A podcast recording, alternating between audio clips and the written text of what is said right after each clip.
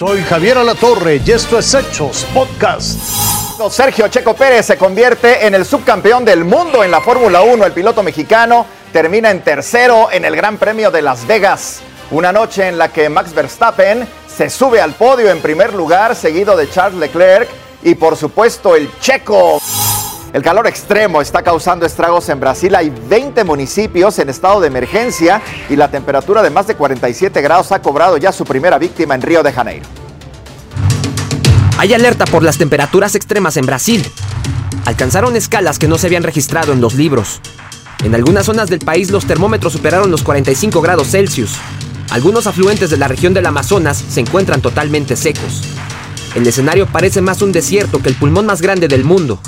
Animales marinos y terrestres han muerto debido al calor. El calor debilita principalmente a los búfalos y algunos mueren. En al menos 20 municipios se declaró estado de emergencia debido a la sequía. En Mato Grosso del Sur se han registrado tan solo en el mes de noviembre más de 2.300 incendios según las autoridades, afectando más de 25.000 hectáreas del humedal más grande del mundo. El estado de emergencia se declaró en la región. En Río de Janeiro los termómetros llegaron a un nuevo récord, 47 grados Celsius y sensación térmica que rozaba los 55 durante la presentación de la cantante Taylor Swift el viernes.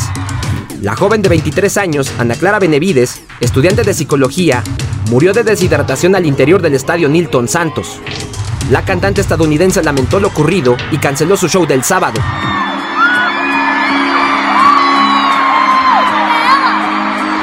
Mientras tanto, en Santa Catarina, al sur de Brasil, las lluvias dejaron dos muertos, casas y calles bajo el agua. 15 regiones del país se encuentran en estado de emergencia y las autoridades aseguran que continuarán las temperaturas extremas en todo el país. Cristian Arrieta, Fuerza Informativa Azteca. Continúa la campaña de vacunación para la temporada invernal 2023-2024. Recuerde que puede acudir a cualquier centro de salud para aplicarse la dosis contra la influenza y contra COVID-19. Esta campaña de inmunización va a estar hasta el 31 de marzo del siguiente año. En los próximos días va a comenzar la aplicación del biólogo Sputnik.